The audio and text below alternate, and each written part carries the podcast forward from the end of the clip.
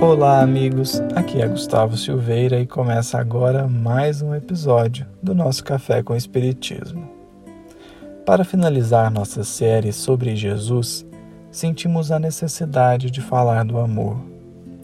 O amor mais gratuito da história, o amor mais desconcertante que o mundo já teve notícia. Jesus é absolutamente desconcertante.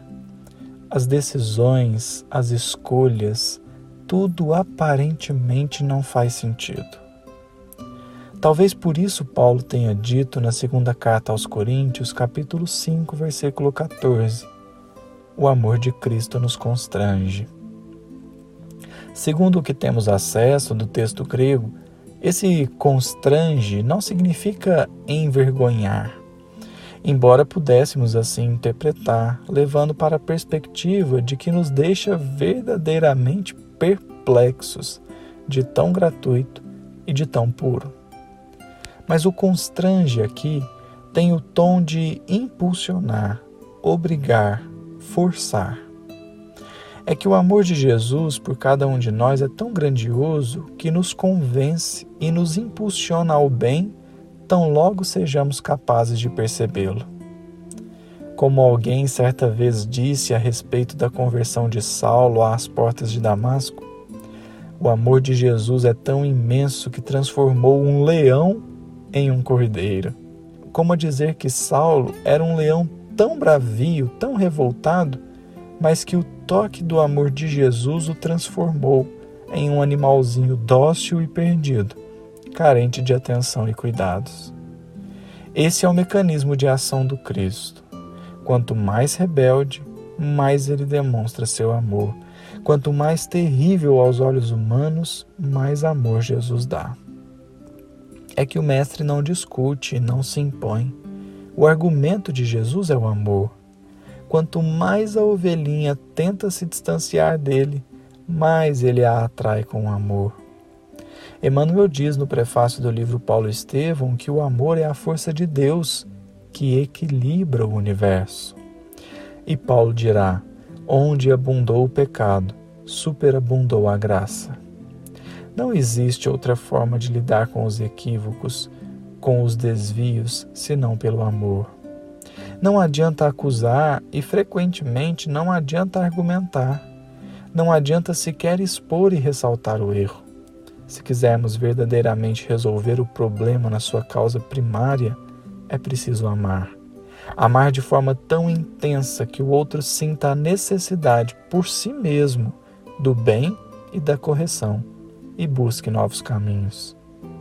Jesus tem tanta certeza da força do amor que ele escolheu doze discípulos com grandes imperfeições para nos mostrar como é possível operar milagres em alguém através dessa força divina. Imagine que Jesus houvesse escolhido doze anjos. Não apenas isso faria com que pensássemos que para seguir Jesus é preciso ser perfeito, como também não veríamos nenhuma modificação nesses discípulos após o contato com o Mestre. Eles já seriam anjos. É, vendo Simão se transformar de pescador rude e preconceituoso em um servidor humilde que lidera o colégio apostólico, é percebendo Mateus que mudou completamente seu estilo de vida, é assistindo à entrega de João, é notando a renovação de Tiago que nós vamos entendendo o porquê de Jesus ter escolhido pessoas imperfeitas. Quando vemos o que se operou na vida desses discípulos e de tantos outros, como Maria de Magdala, Lívia, Célia, Joana de Cusa, é que podemos perceber com nitidez a força arrebatadora do amor. Jesus não impôs nada a esses que o seguiram, mas eles se sentiram intimamente impulsionados a algo fazer pela humanidade. E por isso estamos nós aqui falando de Jesus.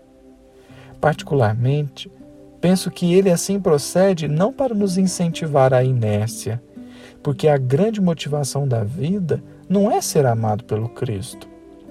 E isto até o maior criminoso da terra o é. A grande motivação da vida é amar como ele ama, E para nos ensinar, ele exemplifica isso todos os dias, nos buscando através de pessoas, circunstâncias e sentimentos, para que de forma autônoma nós percebamos a necessidade de igualmente amar. Por isso dizemos: é tudo sobre Jesus.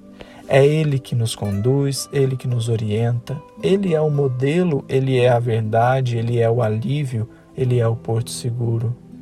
Não existe outro que possa dar tanto quanto Ele, não existe outro que possa guiar como Ele. E por mais que isso pareça exagero ou fanatismo, encerramos com uma fala de São Vicente de Paulo em O Evangelho segundo o Espiritismo, que certamente responderá por nós. Disse São Vicente: Não vos disse Jesus tudo o que concerne às virtudes da caridade e do amor?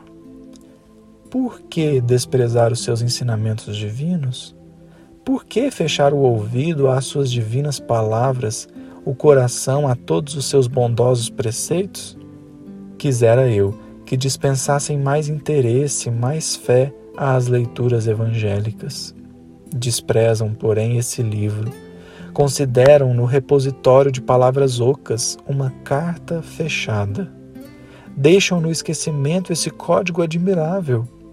Vossos males provêm todos do abandono voluntário a que votais esse resumo das leis divinas. Lede-lhe as páginas cintilantes do devotamento de Jesus e meditai-as. Fiquem com Deus e até o próximo episódio do nosso Café com o Espiritismo.